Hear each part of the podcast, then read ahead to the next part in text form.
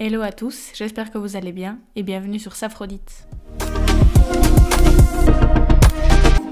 On est sur un bon mieux. truc. Voilà, Ok. on tient quelque chose. Très bien, ça, ça me va. Aujourd'hui, on se retrouve avec un premier épisode avec une invitée et pas des moindres. J'ai rencontré Sarah grâce au magazine Nicole qu'elle a créé de ses petites mains en 2019. Depuis 2021, je rédige des articles pour ce merveilleux magazine qui female gaze la société et met les femmes à l'honneur. Sarah, c'est une jeune femme entrepreneuse inspirante et hyper intéressante que j'ai adoré interviewer pour ce podcast. N'hésitez pas à aller suivre le compte de Sarah de Nicole ainsi que celui du magazine Nicole sur Insta et n'hésitez pas à suivre le compte am Saphrodite ainsi que le podcast si vous ne voulez pas louper d'autres épisodes avec des invités plus intéressants les uns que les autres. Encore merci à Sarah d'être venue micro de Saphrodite. Je vous laisse avec la suite de l'épisode.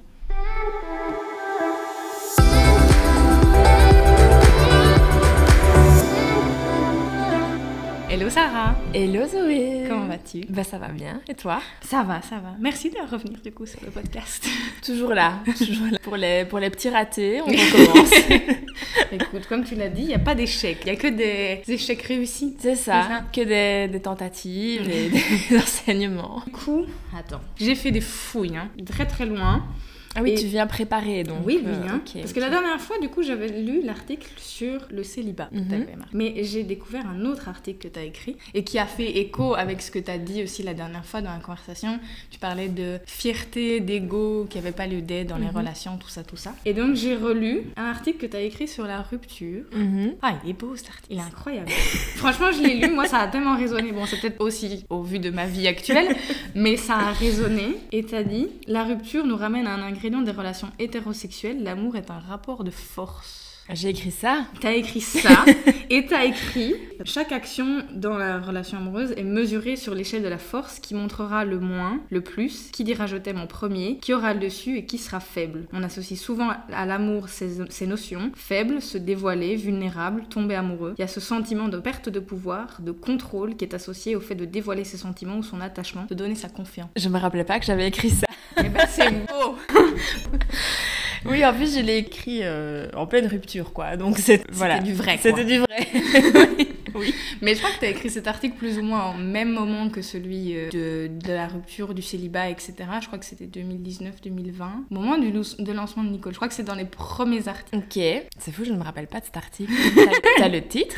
Il s'appelait Euh, comment Je crois que ça s'appelait Rupture et... Histoire d'amour et histoire de rupture, c'est ça? Ouais, je crois que c'est ça, ouais. Ah ouais, ouais, ouais. Qui date 2020, c'est marqué. Oui, cet article-là, je l'ai écrit vraiment, euh, c'était au cri du cœur, je crois. C'était au cri du cœur. Mais c'est beau, moi je trouve, parce que t'as quand même. Enfin, tu vois, il y a quand même une linéarité dans ce que tu dis par rapport à ce que tu disais la dernière fois dans notre conversation, qui n'existe pas malheureusement. C'est pas grave, on va la refaire. Mais tu, tu disais, enfin moi en tout cas, ce qui a vraiment résonné dans ce que tu as dit, c'est que la fierté n'a pas sa place en amour. Tu le redis là un peu en filigrane, tu vois, que se montrer vulnérable, c'est un peu la même, c'est le même principe, tu vois, c'est juste dire, euh, là je mets ma fierté de côté, et ok, bah ce sera peut-être toi qui enverra le premier message, qui dira le premier je t'aime, tout ça, tout ça, mais tu vois, c'est un peu, c'est un peu en linéarité avec tout ce qu'on avait dit la dernière fois, c'est ce truc de, c'est, enfin, c'est ok si c'est toi qui dis le premier je t'aime, et que ce soit après euh, trois semaines, après six mois, euh, on s'en fout, tu vois, c'est juste, euh, faut mettre sa fierté de côté si on aime, tu vois. C'est ça, oui, je pense que la, la fierté et l'ego euh, n'a pas, euh, n'a pas sa place dans les relations amoureuses. Et malheureusement, ça a souvent pris beaucoup trop de place euh, dans mes relations. De Donc ta ça, part ou des vrai. autres? Euh, Les deux, mais de Mm. la mienne en premier. Euh, je sais que j'ai eu tendance souvent à voir quand même les relations comme des rapports de force. Mm. Comme je le dis, ça, euh, ça oui, vraiment. Et, et c'est que en amour, parce que je suis pas du tout comme ça en amitié, au travail, euh, dans ma vie familiale, etc. Donc dans toutes mes autres relations euh, sociales. Mais en amour, à partir du moment où, en fait, pour euh, quand tu tombes amoureux, tu, oui, tu, tu lâches une partie. En fait, tu perds le contrôle sur une partie de, de ce que tu vis. Tu remets ça un peu à l'autre, quoi, Mm. dans une certaine mesure. Donc, il faut arriver à trouver le bon équilibre justement et à remettre ça à la bonne personne aussi, quoi, qui en fera euh, bon usage. Ce qui n'était pas le cas quand j'ai écrit cet article. Euh, On ne citera pas de nom, voilà, mais on bon. ne sait pas non. Mais c- cette relation, pour le coup, euh, euh, ça a été un vrai euh, terrain d'expérimentation et de réflexion sur tous ces sujets-là. Et je me suis vraiment rendu compte à quel point ma fierté mon ego prenaient de la place. Mhm. Peut-être peut-être que c'était un mécanisme de défense à ce moment-là aussi, parce que je dis pas qu'il faut complètement se laisser marcher dessus, c'est pas du tout ça que je suis en train de dire. Et oui, et, et le rapport de force va, va là-dedans aussi. Alors que en effet, je crois que c'est c'est cool de, se montrer aussi vulnérable. On le voit un peu comme un tout ce qui tout le, le champ lexical de la vulnérabilité, la faiblesse, etc. On voit ça comme quelque chose de négatif, de de de, oui, de faible, alors qu'en fait en réalité il y a rien de faible là-dedans. À être vulnérable, à se montrer, on est tous tous et toutes vulnérables. Mhm. Et quand tu vis avec quelqu'un, quand tu es dans une relation avec quelqu'un, comme on le fait avec nos amis, se montrer vulnérable, c'est juste se montrer euh, au naturel, se montrer tel qu'on est, parce qu'on est tous et toutes vulnérables. Mhm. Ça doit aussi faire partie, euh, je pense, de l'amour. Mais c'est vrai que c'est compliqué, surtout quand t'as as, as, souffert en amour et que c'est pas euh, la zone de confort. Moi, ma zone de confort, c'est pas l'amour, clairement. C'est pas le couple, c'est pas ça. Enfin, l'amour romantique, hein, on s'entend. C'est pas ma zone de confort. Donc, c'est vrai que tu mets en place un peu tes mécanismes de défense, de protection avant, et puis de défense. et c'est là où entre la fierté, l'ego, ces jeux de, de, force, ces rapports de force, ces jeux de pouvoir qui, avec du recul et je l'espère dans une relation euh, saine, n'ont pas leur place. C'était quoi déjà le parallèle avec euh, les plats de pâtes et les plats épicés Oui. Ah, cette, théorie, moi je te jure, elle m'a marqué parce que je trouvais ça tellement véridique. Parce que c'est effectivement, on en avait discuté, ce truc de tu l'as pas dans tes relations amicales ou familiales ou enfin, pas avec tes, tes frères, tes sœurs, etc. T'as pas effectivement ce même rapport de force, mais il y a quand même des gens qui ont de la méfiance, tu vois, même en, amitié. Je sais que je suis une personne très méfiante de prime abord, mais surtout en amour. En amitié, j'ai pas du tout ce problème. Moi, je peux te dévoiler ma vie euh, à la seconde où je te rencontre. Mais c'est aussi ce truc de rapport de force et de, de méfiance. Je pense que c'est un, un peu lié.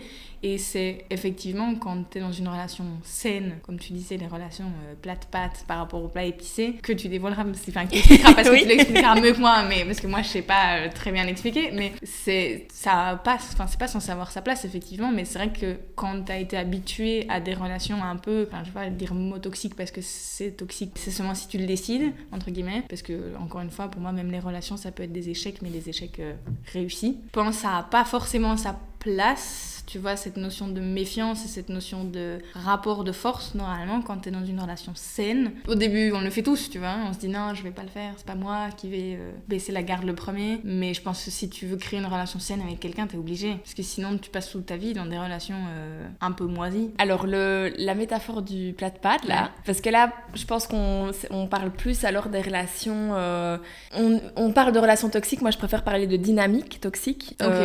J'ai l'impression qu'on utilise un peu à tort et à travers euh, ce mot de relation toxique. Alors on peut se l'approprier, mais après euh, il faut quand même mettre, faire attention à, à, à, comment on l'utilise. Euh, donc je pense qu'il y a des dynamiques toxiques. Je pense qu'il y a des personnes toxiques, des personnes vraiment des, des, des crasses, et puis il y a des personnes qui, juste en fonctionnant avec une autre personne, ça crée des trucs pas très cool, mm. quoi.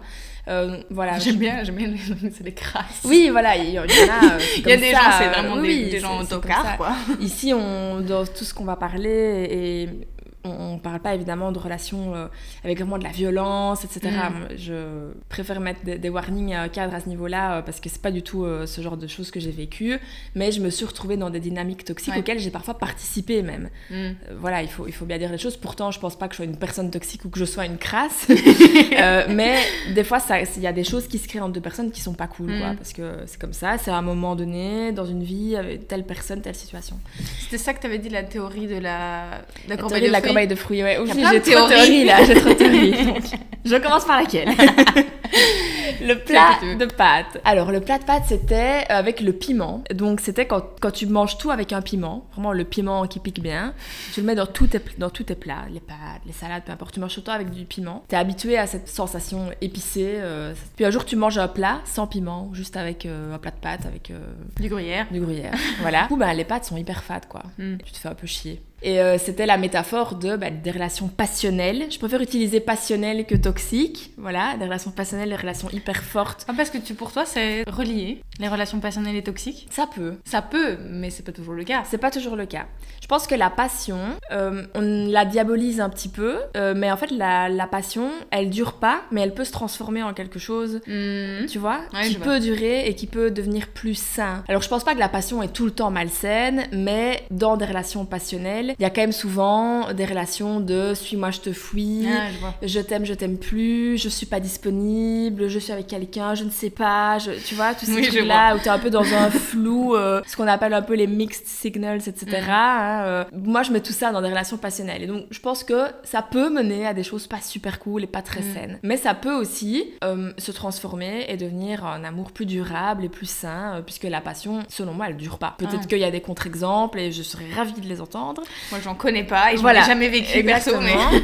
ça se transforme en quelque chose. C'est pas la passion quand tu vis avec quelqu'un et que tu dois parler de qui sort les poubelles ou de qui euh, met une machine à laver. Tu vois ce que je veux dire? C'est pas ça la passion. Non, je- j'entends. Donc euh, à un moment donné, ça se transforme. Et à un moment donné, bah, ça devient, ça passe peut-être du plat avec ce piment au plat de pâtes un peu plus fade. Mm. Euh, mais alors, qu'est-ce, voilà, comment on, a- on appréhende on apprivoise ce plat de pâtes-là qui a moins de saveur, qui est peut-être un peu plus fade, qui est plus simple aussi? Euh, et donc ça, c'est peut-être quand la passion se transforme et ça peut expliquer aussi pourquoi bah, parfois on se fait chier et, pour- et pourquoi Mm. on va toujours rechercher euh, des relations. Et je parle pour moi, j'ai eu tendance longtemps à faire ça, à, à chercher des relations compliquées, des dramas, quoi. Drama sur drama et on enchaîne et on court partout, on pleure sous la pluie, etc. voilà, super. Mais à un moment donné, euh, c'est bon, quoi. C'est Ouais. plus... voilà. C'est le romantisme film américain qui est, qui, qui est fun un temps, mais c'est... Oui, et, le- voilà. et j'ai- enfin, le faux romantisme, je pense pas que ce soit ça vraiment, Ouais. le romantisme, honnêtement. euh, je saurais pas donner une définition là, mais oui, le- les clichés exacerbés, Mhm. en fait, de l'amour romantique. C'est comme une drogue. Voilà. C'est là où euh, je pense que ça peut tourner à quelque chose de malsain, et moi, c'est ce que j'ai vécu. Tu deviens addict Mhm. à ça. Mais tu deviens même pas addict à la personne, tu deviens addict à la situation d'attente, de retrouvailles, de, de, de flou, de. Voilà, c'est même pas la personne. Moi, je me suis vraiment posé la question est-ce que c'est vraiment cette personne que j'aime ou juste cette situation qui fait que euh, bah, quand on se dispute et qu'il y a des, des mensonges, etc., puis qu'après on se retrouve, c'est c'est fou. Oui, ok, mais en fait, est-ce que c'est lui qui implique ça ou est-ce que c'est juste la situation? Enfin, tu vois, donc il y a tout un. Donc parfois, tu t'accroches à une situation plus qu'à une personne en Ouais. réalité. Parce que euh, finalement, euh, voilà, la personne, euh, c'est pas, c'est pas, c'est pas un piment, quoi, tu vois. parfois, c'est juste une pâte. un peu fade aussi.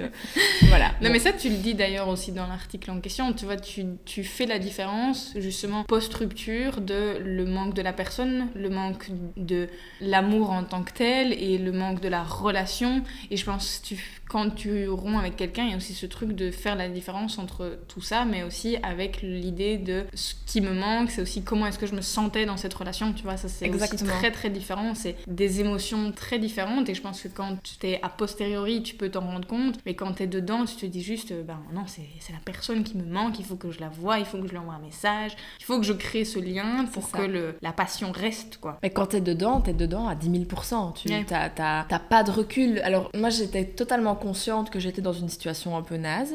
Ça, euh, je savais bien qu'on n'allait pas se marier euh, dans ça, je trois trouve ça ans. fou, euh, hein. voilà.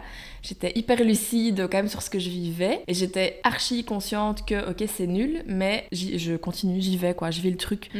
Je vis le truc. Euh, voilà. Mais après, euh, c'est vrai que je me suis dit, euh, comme tu dis, c'est qui, c'est qu'est-ce qui me manque? Et en réalité, quand je décomposais la relation, les moments de folie, de dispute et de retrouvailles et la personne, je me suis rendu compte que la personne, qu'est-ce qu'elle m'apportait? Ben rien en fait. Mm. Rien. Cette, cette personne ne m'apportait rien. On n'avait même plus à un moment des discussions. On a arrêté de se connaître. On a arrêté de construire quoi que ce soit pour vivre dans le drame.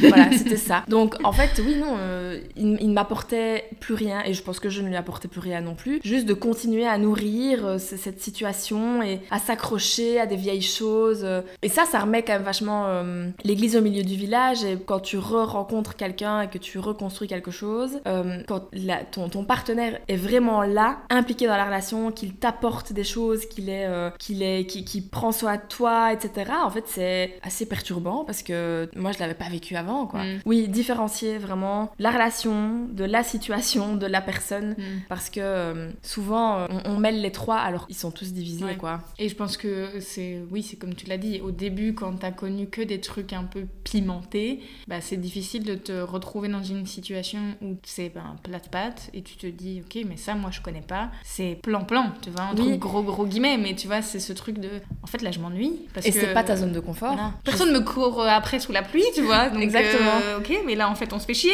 Et comment je, comment je dois faire? Qu'est-ce que je dois faire? Est-ce que c'est normal? Mm. Parce que forcément, moi j'ai vécu beaucoup de relations euh, comme ça, passionnelles. En fait, tu reproduis les schémas. Tu reproduis ce que tu connais, tu vas rechercher ce que tu connais. Et donc, euh, une fois que je suis hors de ma zone de confort, je suis complètement perdue. J'ai 12 ans et demi, quoi. Je redécouvre euh, les relations. Je... Voilà. Et oui, parfois, je me fais chier, mais en fait, je me faisais aussi chier quand j'étais dans des mm. relations passionnelles, courir à 23 heures pour aller se réconcilier, etc. Bon, c'était pas non plus viable, quoi. Tu vois C'est vraiment hors de ma zone de confort. Mais ça, il a fallu le moment d'avoir de, ce déclic-là, de, mm. en fait, pourquoi je suis complètement perdue Parce que je suis hors de ma zone de confort, je ne connais pas ce genre de relation. Euh, donc, je suis perdue, je ne sais pas ce que je dois faire, je découvre et c'est pas du tout. Euh, c'est déstabilisant et c'est pas confortable, quoi. Mm. C'est pas confortable. Oui, t'es hors de ta zone de confort, t'es pas dans, es dans l'inconfort le plus total, quoi. Mais c'est aussi ce que tu me racontais la dernière fois, c'est que t'as commencé tes relations amoureuses aussi avec des histoires passionnelles, donc tu reproduis le même schéma. Et donc, effectivement, il y a ce truc de bah, la théorie de la corbeille de fruits où t'es pas forcément une personne toxique et l'autre personne n'est pas toxique, mais qu'ensemble, vous êtes moisis, quoi. C'est ça, oui, la théorie de la corbeille de fruits, c'est un citron tout seul, c'est génial, une pomme toute seule, c'est génial. Mm. Tu les prends tous les deux, tu les mets dans une corbeille où ils se touchent. En fait, l'endroit où euh, ils, se touchent va commencer à pourrir. Mm. Et un va pourrir l'autre, qui va pourrir l'autre, qui va pourrir l'autre, et les deux fruits vont finir complètement pourris. Et donc ça, c'est totalement... Moi, je me suis complètement retrouvée là-dedans, euh, dans, plusieurs relations, surtout dans, dans une. Et c'est intéressant de avoir ce recul-là et de se dire ça, quoi. De se dire, ok, je suis dans cette corbeille avec cette personne bloquée et euh, on est en train de se moisir tous les mm. deux. On fait ressortir l'un chez l'autre des trucs vraiment pas cool. Donc ça, c'est... Moi, ça a été un vrai déclic de me rendre compte de ça. Mais en plus, c'est vrai que si tu commences par ça dans les débuts de ta relation amoureuse, effectivement, c'est des schémas que tu vas reproduire très longtemps. Il faut vraiment conscientiser, te dire ouais, là, en fait, ce que je fais, c'est peut-être moyen, et peut-être que ce que la personne me fait vivre, c'est peut-être moyen. Et donc, en fait, je vais peut-être faire les choses autrement. Mais ça nécessite un travail de fou parce que quand tu commences effectivement avec des relations un peu moyennes, et j'ose même pas, enfin, moi, j'estime pas avoir eu des relations vraiment néfastes et toxiques, mais tu vois, j'ai eu aussi des relations un peu moisies. Je me dis, enfin, si tu commences avec vraiment des bases vraiment nulles, si tu sors avec une personne qui est un, je sais pas, un pervers narcissique ou j'en sais rien, bon courage pour te reconstruire après, quoi. mais en fait, je crois que ça dépend de comment toi tu le vie. Il y a certainement des personnes qui euh, ont uniquement des relations passionnelles et, euh, mhm. et qui le vivent très bien. En fait, c'est ok. Il n'y a, a, aucune injonction, aucune obligation à devoir être dans la relation parfaite. Et je mets des gros guillemets, on ne voit pas parce que c'est un podcast, mais je mets des gros guillemets. Euh, la relation parfaite, celle qu'on voit, du couple hétéro, maison, chien, enfant, etc. Si on ne veut pas ça, on ne veut pas ça et c'est archi ok. moi, je me rends compte aujourd'hui que bah, c'est ce que je veux, mhm. malgré tout ce que tout ce que je déconstruis et mes engagements, etc., euh, je reste, euh, j'ai envie de ça, quoi. Mhm. J'ai envie de construire ce genre de, ce genre de vie, ce genre de vie de couple. Donc c'est là où forcément tu, tu remets un peu en, question. Et moi, quand, euh, comme tu l'as dit, quand je suis allée un peu fouiller pourquoi je tombe toujours sur le même genre de personnes, parce que je tombe sur le même genre de personnes, oui, mais je les attire mhm. et je les, je les cherche aussi. Enfin, je me place pas du tout en victime de tous les malheurs que j'ai vécu. Non, parce que j'ai vécu des super belles histoires aussi. Je n'ai aucun regret à refaire, je refais tout pareil. Je re-rencontre les mêmes personnes et je refais tout pareil. Euh, vraiment, parce que je peux au moins aujourd'hui dire que euh, bah, mes histoires d'amour, je les ai vécues à 100%. Mm. Quoi. Je suis allée au bout, du bout, du bout. vraiment. Et, euh, et, je, voilà, je n'ai aucun regret par rapport à ça. Mais c'est vrai qu'en fouillant, je me suis rendu compte, moi, que mon premier amour, c'était un amour basé sur le mensonge, l'indisponibilité émotionnelle, les oui, non, oui, non, oui, non. Et j'avais 16 ans. Donc forcément que, année après année après année, en fait, c'est ce que je recherchais. Et euh, c'était toujours le même genre de, de personne avec tendance assez forte au mensonge. voilà, donc il y a quelques années, euh, j'ai eu ce déclic-là. Je me suis dit, ok, là, il y, a, un schéma. Je suis dans un schéma tout le temps. Donc il faut que, il faut que j'arrive à m'en sortir. Donc je vais essayer de faire différemment. Mm. Et euh, les personnes après que j'ai rencontrées étaient complètement différentes. Alors ça n'a pas fonctionné pour d'autres raisons qui viennent de moi, qui viennent de peu importe. Mais j'essaye de faire différemment les choses. Je suis un peu dans une phase de, changement, de transition, d'expérimentation, j'en sais rien. Mais j'essaye de faire différemment parce que force est de constater que la façon de faire de ma zone de confort, c'est pas une façon qui me correspond et ce n'est plus une façon qui me rend heureuse parce mm. qu'à un moment donné, ça me rendait heureuse. Il y avait des moments moins cool, mais j'étais ok avec ça. Aujourd'hui, je le suis. Mais c'est bien, je trouve, de se poser autant la question et de se dire, ok, qu'est-ce qui me convient, qu'est-ce qui me convient pas, et surtout si effectivement, comme tu l'as dit, tu veux construire une, enfin, pour moi, famille, c'est encore une fois avec grand guillemets, parce que tu peux faire famille euh, rien qu'à deux sans avoir des enfants et un chien. Mais si toi, c'est ce que tu veux, bah, savoir remettre en question tout ce que tu as fait avant et te reposer la question, ok, qu'est-ce qui me convient, qu'est-ce qui me convient pas, primordial, je trouve. Je sais ce dont j'ai envie, pardon, sur du long terme, mais c'est pas pour ça que je vais y aller à tout prix, quoi. Donc ça, par contre, c'est un truc toujours. Moi, je suis archi ok d'être toute seule. Je suis très heureuse. Je suis pas toute seule, d'ailleurs, je suis juste célibataire, mais je ne suis pas seule dans ma vie. Euh, oh, tout va très bien. franchement, à chaque fois que tu écris des trucs comme ça sur Nicole, je me dis, oh, elle a tellement raison, madame. oui, non, je, voilà, je suis seule dans, dans, ma, dans mes relations amoureuses peut-être, mais euh, je suis pas du tout euh, seule. Et je suis très heureuse en fait, toute mm. seule, célibataire. Donc si je suis avec quelqu'un, c'est pour être mieux ou pour avoir quelque chose en plus. Si c'est pas le cas, en fait, je reste célibataire. Je mm. n'ai pas besoin d'être avec quelqu'un. Et ça, c'est une différence aussi euh, hyper importante. Je n'ai pas besoin d'être avec quelqu'un. J'ai envie d'être avec x ou y personne à x ou y moment, quoi. Et ça, c'est une notion, une, une nuance, pardon, qui est hyper importante et qui fait que, euh, en tout cas, j'essaye de pas être, euh, de, de, de, pas être dépendante en fait de la personne. Même si quand t'es amoureux, parfois, oui, t'es quand même dans des phases de dépendance, etc. mais tu, tu, sais que tu fais le choix de vouloir être avec cette personne et que tu n'es pas avec parce que juste tu ne sais pas être célibataire ou que tu as besoin de quelqu'un pour faire ta vie. Moi, je m'en sors très bien dans ma vie euh, célibataire. j'ai absolument pas besoin de qui que ce soit. Mais, enfin, sauf de mon père.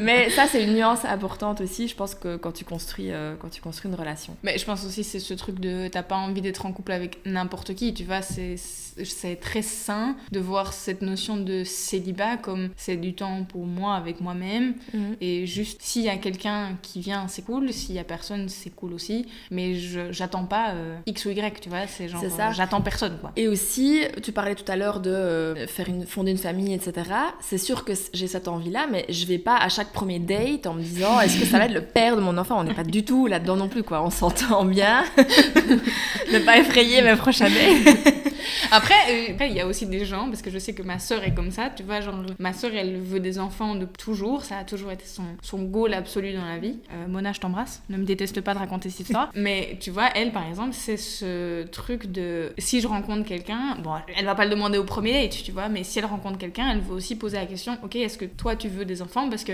moi, je vais pas aller non plus loin dans l'histoire si au final, t'en veux pas. Parce qu'elle est sortie avec des mecs qui en voulaient pas, qui, avec qui il y avait pas forcément d'avenir. Tu vois, elle a pas d'enfant actuellement mhm. et je pense c'est un manque dans sa vie actuelle, mais elle a pas non plus, euh, elle est pas sortie qu'avec des mecs qui voulaient des gosses toute sa vie. C'est juste, c'est une question qu'elle a posée au fur et à mesure de ses relations en se disant ok moi c'est ça que je veux. Si toi t'en veux pas, euh, parce qu'il y en a des mecs qui en veulent pas, tu vois. Donc je pense c'est aussi faire de poser la question au fur et à mesure, mais bon effectivement tu vas pas directement te lancer dans un truc en disant celui-là c'est le père de mes enfants ou rien. sinon c'est sûr tu trouveras personne quoi. Oui non, je crois qu'il faut, euh, enfin je crois à nouveau ce que je dis là, c'est pas du tout parole d'évangile, euh, c'est ma façon de voir les choses qui, qui peut changer d'ailleurs.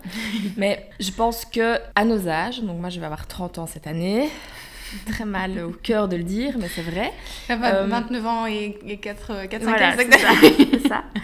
Euh, à mon âge, tu dois penser un minimum à ça. Mm. Alors je dis pas que j'arrive au premier date avec une liste de est-ce que tu veux des enfants, est-ce que tu veux un chien, est-ce que tu veux... Voilà. Non, mais je pense qu'à un moment donné, passer les premiers dates, passer... Euh, parce qu'il faut quand même garder un peu de légèreté. Oui. Sinon, on s'en sort plus, quoi. Et je sais que j'ai eu des moments où j'avais perdu complètement cette légèreté parce qu'à un moment donné, t'en as marre, que ça foire, t'as envie de construire un truc mm. et tu perds un peu cette légèreté. Et j'essaye vraiment d'y revenir parce que ça manque dans nos vies, je trouve. Le travail, les choses importantes, les, les, les, voilà, les drames de la vie, et tu perds un peu cette légèreté. Et j'essaye vraiment d'y revenir. Et je crois que les relations, ça peut être un endroit mm. aussi où cette légèreté peut, euh, peut se vivre. Donc, passer ces moments voilà, de, de légèreté, de bah ok, on, a envie de construire un truc ensemble, on est bien, on va vers quelque chose. Je crois qu'il faut avoir cette discussion-là. Si tu rencontres quelqu'un qui a pour rêve de, de partir, de faire un tour du monde et que lui, euh, il voit pas du tout sa vie à un endroit euh, fixe, qu'il n'y a pas d'enfants, que je vais vraiment dans l'extrême, mais voilà, et que moi euh, j'habite à Liège et je me vois finir ma vie euh, à Liège ou peut-être un peu plus loin, mais en Belgique, voilà, en périphérie, et que, et que, que moi c'est pas négociable et que lui en face c'est pas négociable, il faut qu'on se le dise à un moment donné, pas dans trois ans, parce qu'alors quoi, ça va être encore plus dur de se quitter, ça va Donc, et ça peut créer d'autres problèmes aussi dans, mm. dans, plein de, de moments d'une relation. Donc, je pense que c'est quand même une discussion qu'il faut avoir tu les as pas à 18 ans, mais à 30 ans, je crois que tu dois les avoir. Et en fait, c'est pour le bien de tout le monde, en réalité. Et ça veut pas dire non plus que si on n'est pas d'accord, c'est directement ok, salut. Comment est-ce qu'on est qu'on peut trouver. Euh, est-ce qu'on a envie déjà de mhm. trouver euh, un compromis, C'est ça aussi, je crois, les relations, c'est faire des, des, compromis, des concessions. Euh, est-ce qu'on peut, est-ce qu'on veut en trouver un? Est-ce qu'on peut en trouver un? Bah tiens, moi je suis ok.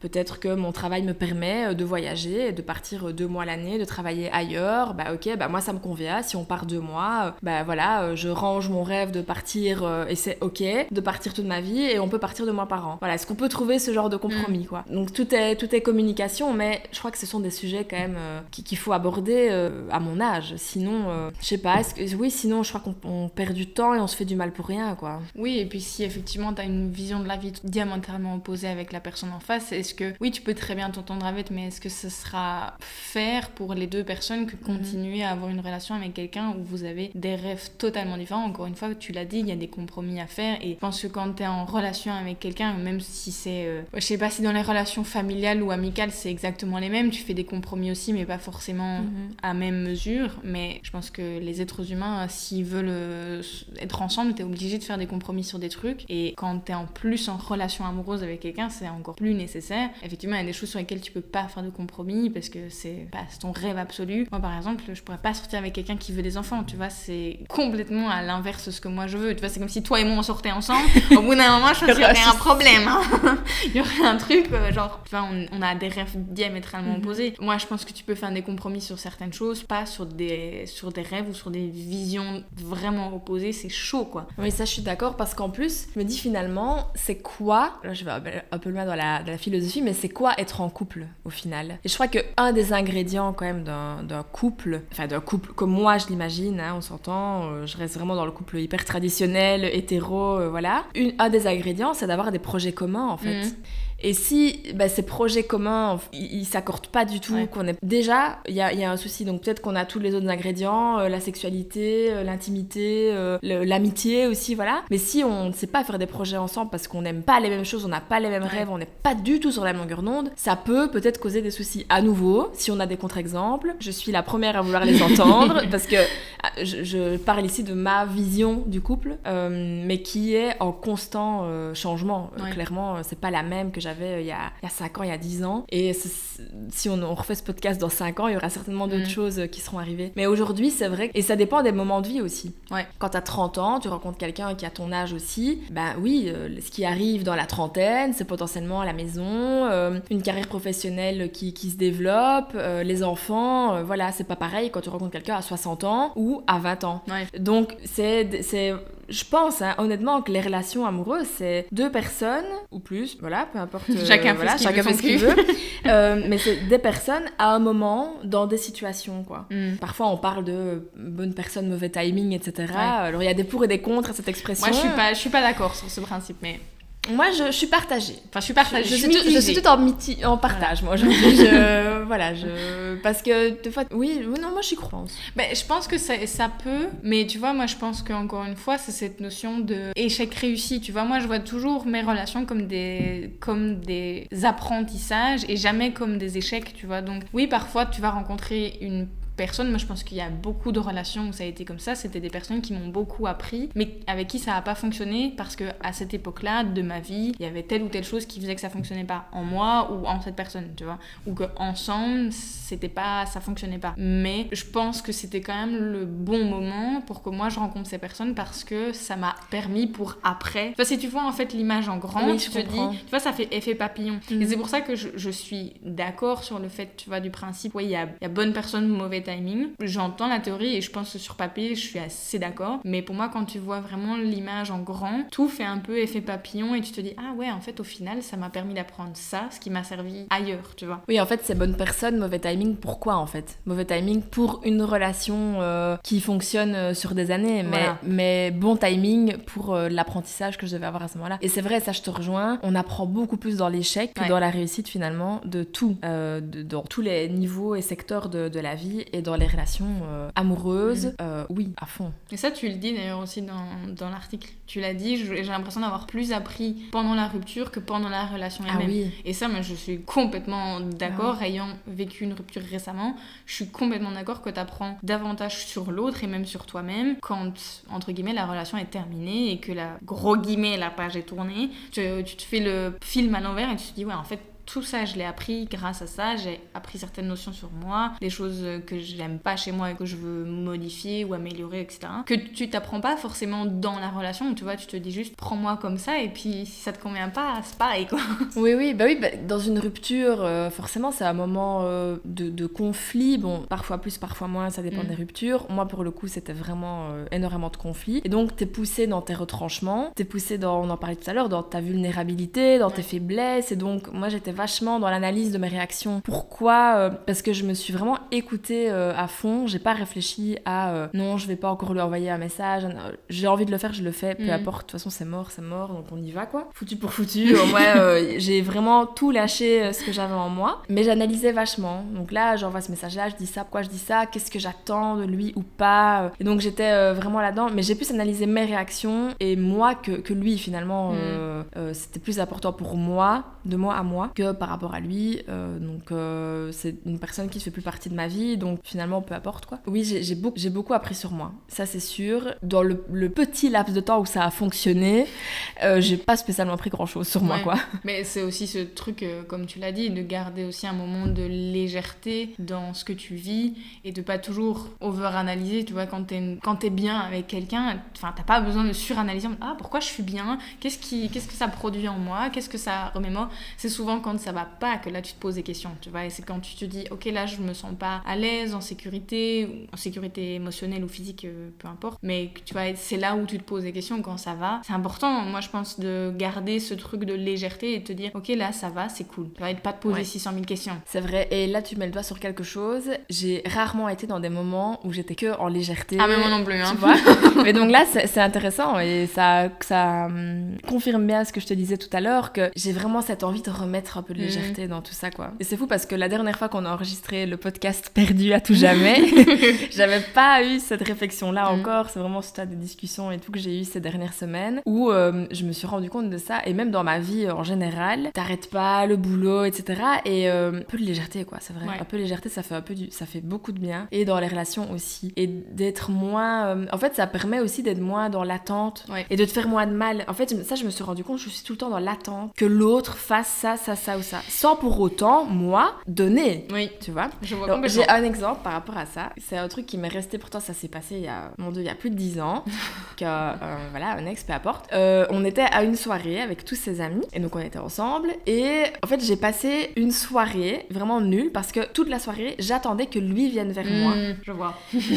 et donc j'étais hyper frustrée, j'étais limite en train de m'énerver toute seule. Je me disais, ah, il vient pas, alors que lui était avec tous ses potes, euh, et pour le coup, c'était vraiment une relation qui se passait bien, il y avait rien de il n'y avait rien, euh, avait rien de bizarre, c'était vraiment une relation qui se passait bien. Donc je me suis mise toute seule dans une position euh, négative, de victime, dans l'attente, donc passive, etc.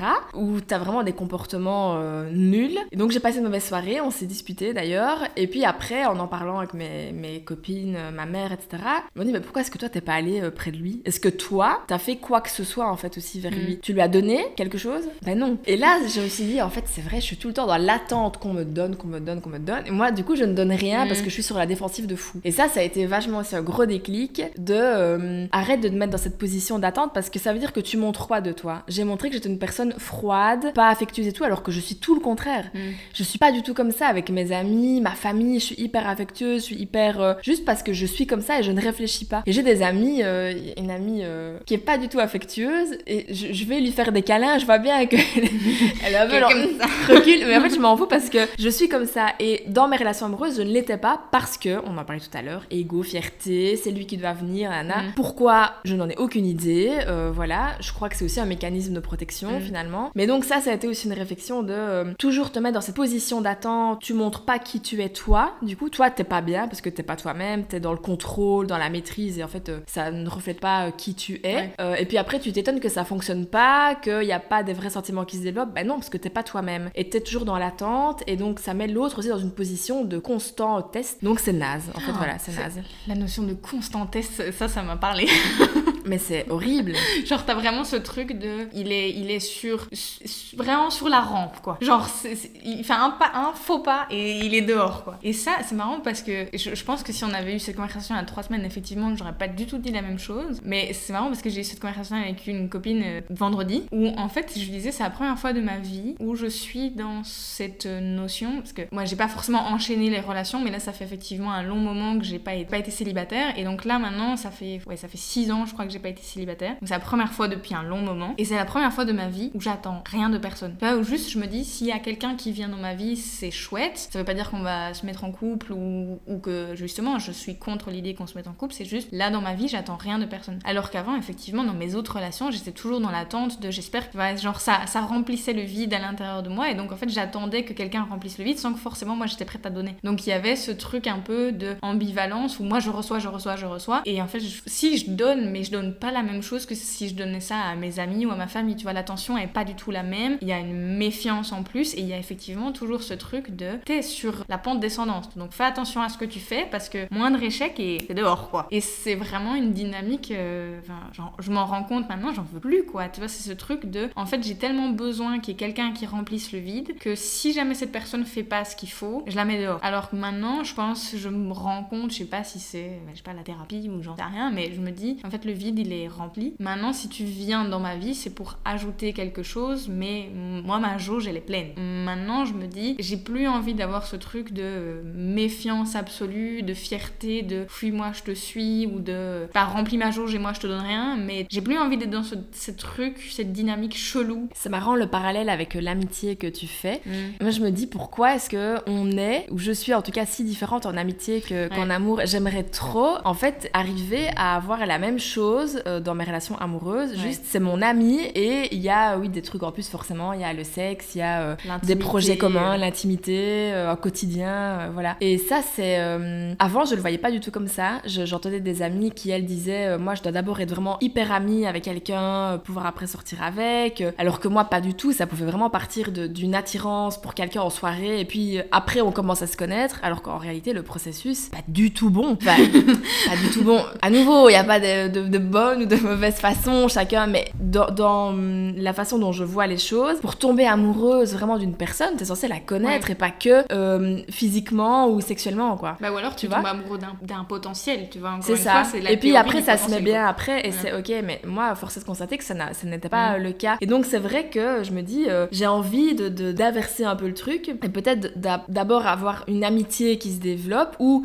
il n'y a pas toutes ces notions de rapport de force, de qui envoie le premier message, de non, parce que juste, on est potes. Alors oui, peut-être pas plus plus et on verra, mais on part de ça, d'une légèreté, on en revient Oui, à c'est ça. ça, c'est ça. D'un truc léger, juste on s'entend super bien, on passe des bons moments, vas-y on fait des trucs et tout, euh, vraiment comme avec des potes, et il n'y a pas euh, ce- cette attente en fait, t'attends rien. Et peut-être qu'après, euh, si, voilà, peut-être qu'après il y a quelque chose qui se développe. Et c'est vrai que je réfléchis pas mal à ce schéma-là aussi que j'ai, je crois, jamais en fait vécu, et qui forcément quand t'es sur des apps comme Tinder, etc., ça brouille complètement le message dès le début. Ouais. Hein, on s'entend, t'es pas là pour rencontrer des potes, tout le monde le sait, euh, voilà. Ça arrive, mais c'est rare. Ça arrive, mais c'est rare, exactement. Donc, je crois que euh, voilà, il y, a- il y a ce truc-là. Et alors, tu parles de jauge, et c'est hyper intéressant aussi. Euh, ça rejoint euh, vachement ce que je pense aussi de je suis bien toute seule. Si je suis avec quelqu'un, ça pourrait être mieux, donc c'est pour un plus. Et par contre, si on fait le parallèle avec les relations passionnelles et pas super saines, en fait, c'est des relations qui vident ta Oui. jauge. Moi, je me suis, je, je- oui, je me suis vachement retrouvée dans des relations qui m'épuisaient, qui me vidaient de tout. Et c'est, et, et c'est, euh, toi, t'as l'image de la jauge, moi, j'ai l'image un peu d'une citerne, tu vois Mhm. que bah, en effet qu'est-ce qui la remplit qu'est-ce qui la vide et qu'est-ce qui fait des trous dedans quoi, Ouais. tu vois et t'as des relations c'est vraiment un trou dans la citerne et il y a une fuite constamment constamment t'essayes de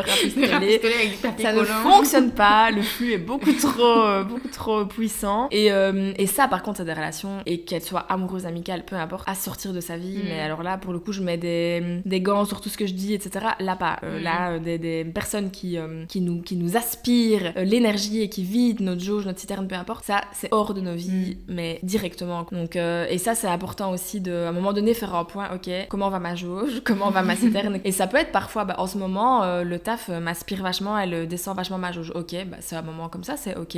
comment est-ce que je peux la remplir? Est-ce que je veux passer un moment avec ma famille, avec mes amis, mm. pour me ressourcer, me remplir, remplir ma jauge? Ok, je suis revenue là. Enfin, ça, c'est un truc important. Et dans une relation aussi, parce que parfois, tu t'épuises aussi à faire fonctionner quelque chose qui ne doit pas fonctionner ou qui ne fonctionne pas et tu ne vois pas, euh, tu ne vois pas ce qui ne fonctionne pas. Ça revient un peu à, la notion d'intuition.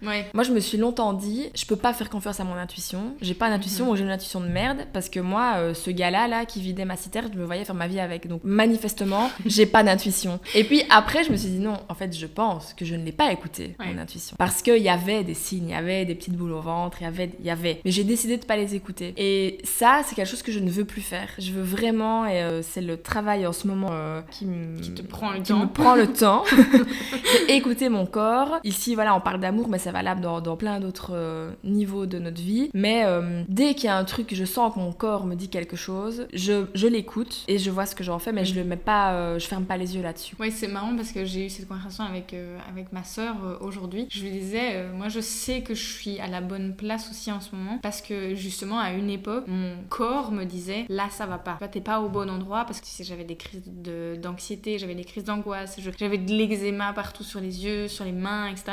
Genre, ton corps t'envoie un signal. Ton corps est en train de te dire là, ça va pas. Pour X ou Y raison, que ce soit le taf, les relations, euh, les relations amicales, la famille, etc. Mais juste, il y avait un truc qui, moi, me disait là, ça va pas, sors de là. Et maintenant que je suis un peu sortie de tout ça, mon corps va beaucoup mieux. Tu vois, genre, je, je me sens beaucoup plus sereine. Et justement, quand parfois j'ai ce truc de repenser à la vie d'avant, de me dire ah tiens, peut-être que si je faisais ça, cette personne serait encore là, peut-être que je pourrais faire les choses autrement pour que ça fonctionne, etc. Je sais que ça remonte, tu vois, qu'à nouveau la jauge se vide et je me dis, hum, non, là c'est pas bon. Là, tu vois, j'essaye aussi un peu plus d'écouter mon intuition, mon corps, mes, sensations et de me dire, ok, en fait, c'est juste si je me sens comme ça, ça veut dire que c'est pas bon. Et c'est peut-être 1500 raisons, c'est peut-être la peur, c'est peut-être euh, les, les, histoires passées, c'est peut-être tout plein de choses qui font qu'à l'instant T ça, ça va pas. Mais en attendant, mon corps est en train de me dire que ça va pas, donc je vais l'écouter. Parce qu'il y a un moment, il faut que tu t'écoutes, sinon, euh, si tu jamais, ben, tu fais les choses par automatisme et ça fonctionne pas pour toi non plus, tu vois. On en revient à ce truc de c'est aussi ok de pas te poser 1500 questions, c'est aussi ok d'être euh, dans la légèreté, mais je pense qu'il faut aussi se dire qu'est-ce qui me convient et qu'est-ce qui me convient pas. Oui, et j'apporte quand même une nuance à ce que je vais te dire ici, ce qu'on dit de euh, s'il y a un truc que ton intuition, que ton corps te dit, c'est voilà, c'est ciao. Faut pas se culpabiliser non plus si mm. on, on l'a pas écouté et que voilà, parce que en fait on est humain quoi, c'est mm. ok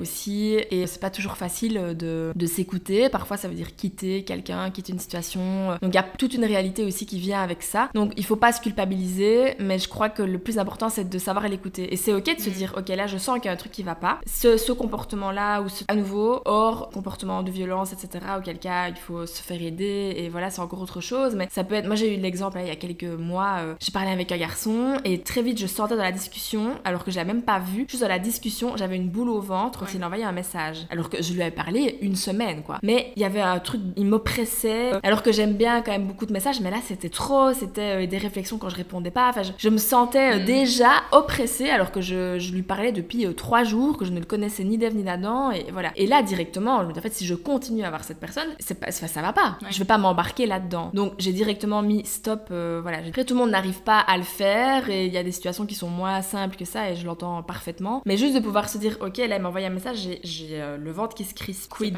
Voilà, juste je le note et on y reviendra peut-être après, mais euh, je peux pas fermer les yeux non plus là-dessus, quoi. Mm. Donc c'est plutôt ça, et je crois que c'est un service qu'on se rend à nous-mêmes, et c'est la plus belle preuve d'amour envers nous-mêmes, en fait. Parce qu'on parle d'amour, on parle de couple, mais l'amour le plus important, c'est quand même celui entre toi et toi. Mm-hmm. La relation qui va t'accompagner toute ta vie, jusqu'à ta mort, littéralement, c'est celle avec toi-même. Mm-hmm. Donc moi, je pense que c'est celle euh, qu'il faut le plus chérir et le plus nourrir, et... parce qu'après, de tout ça va découler, euh, vont découler des belles choses, je pense. Et des moins belles, mais c'est ok, après on se reconstruit, mais voilà. Quand tu veux une histoire d'amour, bah, à ce moment, tu, tu partages l'amour avec quelqu'un, puis quand c'est fini, tu dois te reconstruire toute seule. Et, et ça, c'est entre toi et toi. Donc le toi et toi, il reste tout le temps là. Il faut jamais le laisser sur le côté, quoi. Mm. Et c'est marrant, ça me fait penser, tu sais, à une citation, je crois que c'est dans Sex and the City, où elle dit une fois que les relations sont finies, l'amour il va où? Ah oui. Tout cet amour que tu donnais à quelqu'un, bah en fait, quand c'est fini, tu te le donnes à toi-même. Mm-hmm. Et ça, c'est un truc que euh, je pense, il y a peu, enfin, je sais pas s'il y a peu de gens qui le font, mais moi j'ai longtemps fait partie de cette catégorie de personnes qui pensaient que le célibat c'était une période entre deux relations relation. Maintenant, j'essaie de voir cette période comme un truc, euh, vraiment une période à part, avec moi et moi. Et tout l'amour que j'ai à donner, eh ben, je me le donne à moi. Oui, mais parce qu'en fait, je trouve que être amoureux ou amoureuse, c'est beau, Mhm. même tout seul. Ouais. Donc aimer quelqu'un, en fait, parfois tu peux juste aimer quelqu'un, et ne pas vouloir être avec cette personne, vivre une relation avec cette personne. Ouais. Juste, tu, tu, oui, tu, tu aimes cette, cette personne, tu aimes en fait tout court. Mhm.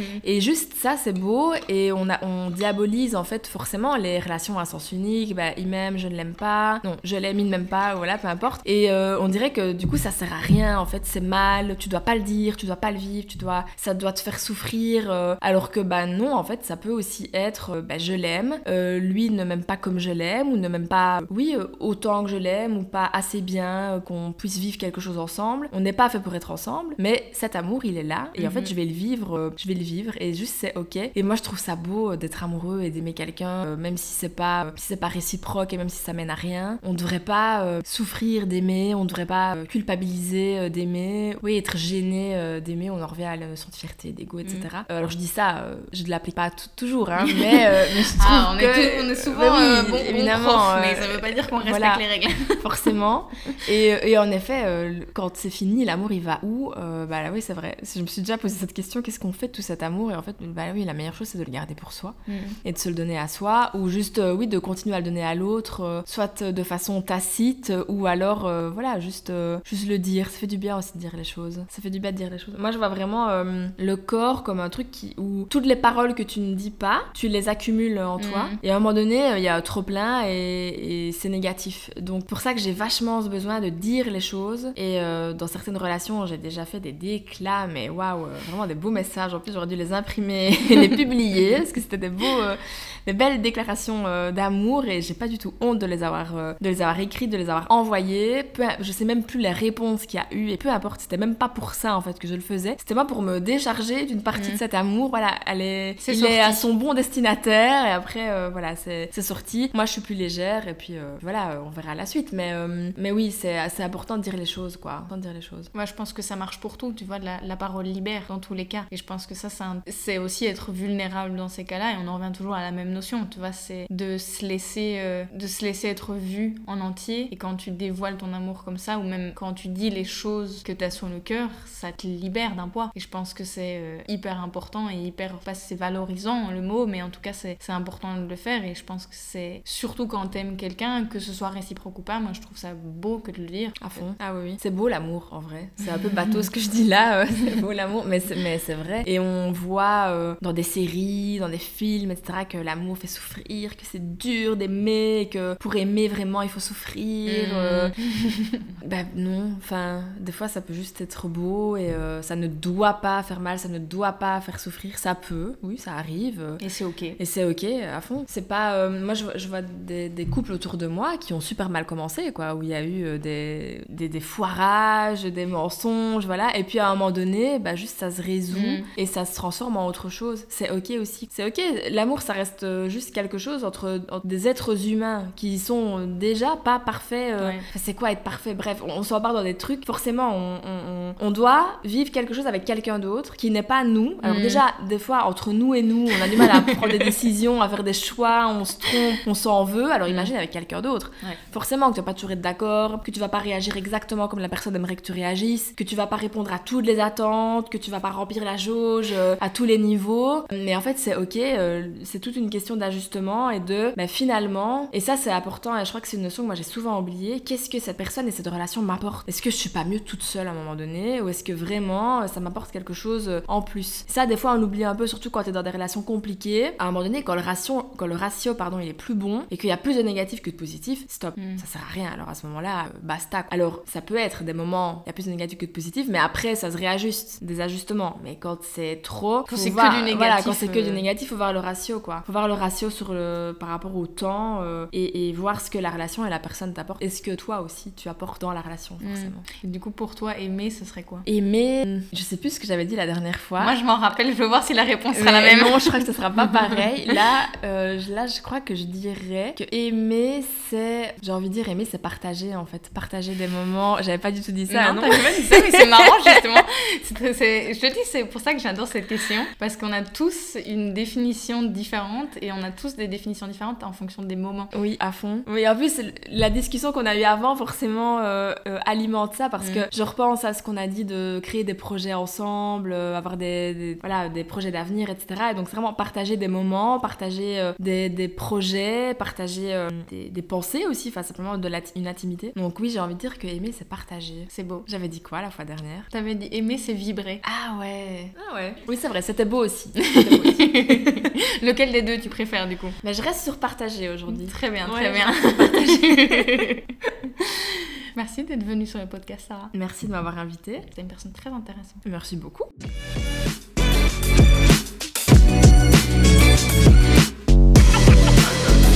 ん?